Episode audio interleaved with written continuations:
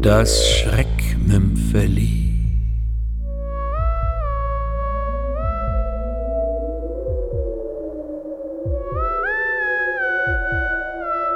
Der Spezialist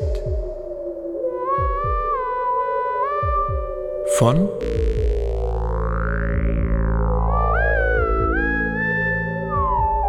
Gunther Gerlach Ich sitze geduckt hinter dem Fenster in der Wohnung. Das Gewehr habe ich auf der Fensterbank abgestützt. Ich werde schießen. Es bleibt mir nichts anderes übrig. Die tote Frau hinter mir kenne ich, aber ich habe sie nicht umgebracht. Die Mörder sitzen da draußen, belagern mich. Es bleibt mir nicht mehr viel Zeit.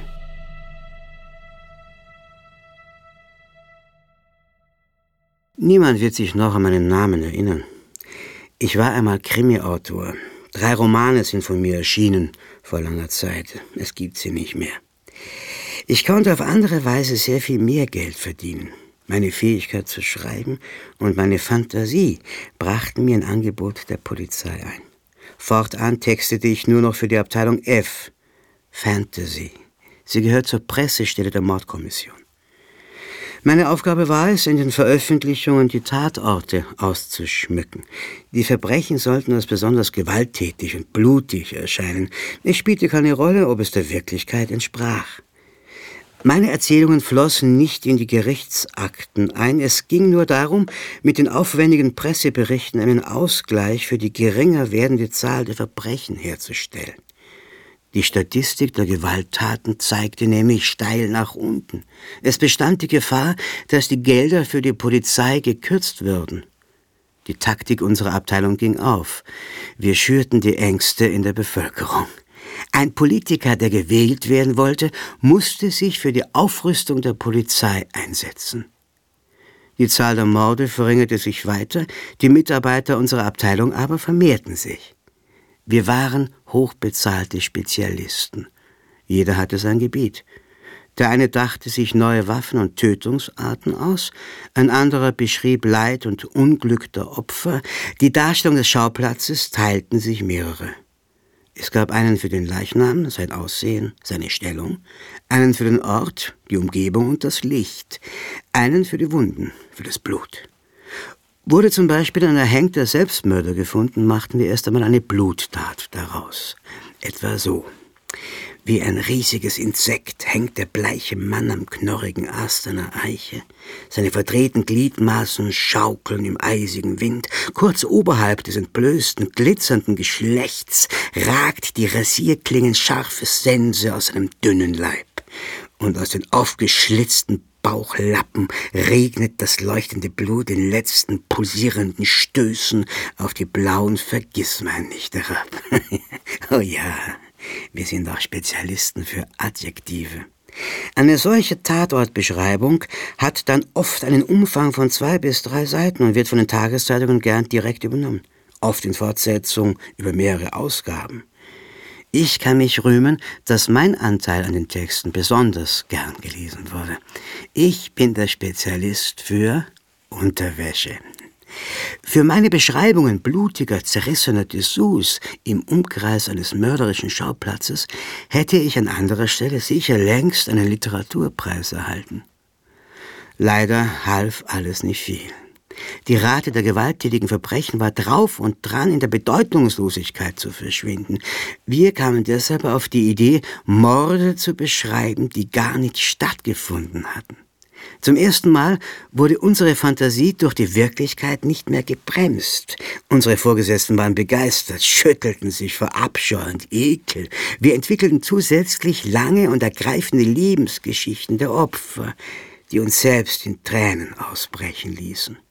Testweise wurden die ersten Morde veröffentlicht. Die Wirkung war verblüffend. In den Gemeinden unserer fiktiven Verbrechen wurden nächtliche Ausgangssperren verfügt. Jeder fürchtete, umgebracht zu werden. Die Bürgermeister forderten pro Einwohner einen Polizisten. Wunderbar. Wir alle bekamen Gehaltserhöhungen. Aber plötzlich tauchten Neider auf. Journalisten, die glaubten, bessere Geschichten schreiben zu können als wir. Sie recherchierten selbst. Es entstand eine bedrohliche Situation. Wenn sie herausfanden, dass es kaum noch Gewaltverbrechen gab, war unsere Existenz gefährdet. Fantasie und Wirklichkeit mussten in Einklang gebracht werden. Die Abteilung W entstand. Sie setzte die Morde in die Tat um, die wir entwickelt hatten. Die Abteilung TO war die Folge.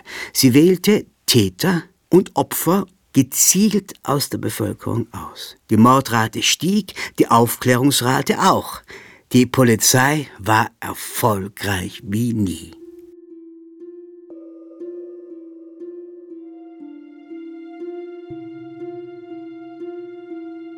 Ich schiebe das Gewehr etwas weiter aus dem Fenster hinaus.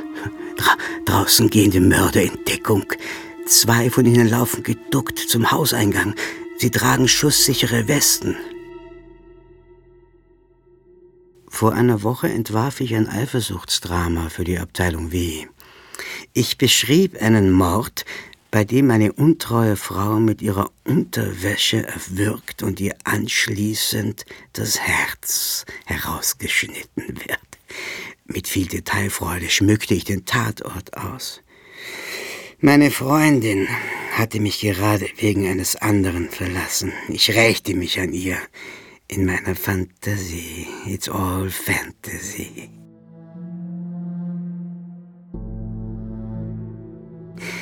Ich greife nach dem blutigen BH zu meinen Füßen und schleudere ihn von mir. Perfekt. Alles ist perfekt. Die Kollegen von der Abteilung W haben sich präzise an meine Anweisungen gehalten. Aber ich hätte doch ahnen müssen, dass ich genau dem Anforderungsprofil des Täters entspreche. Draußen hinter dem gepanzerten Fahrzeug erhebt sich ein Polizist.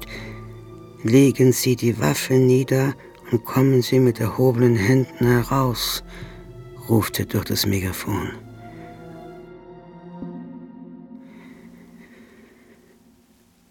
In meinem Entwurf des Verbrechens wird der Täter von der Polizei erschossen. Sie hörten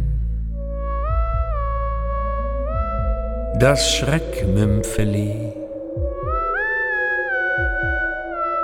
der Spezialist von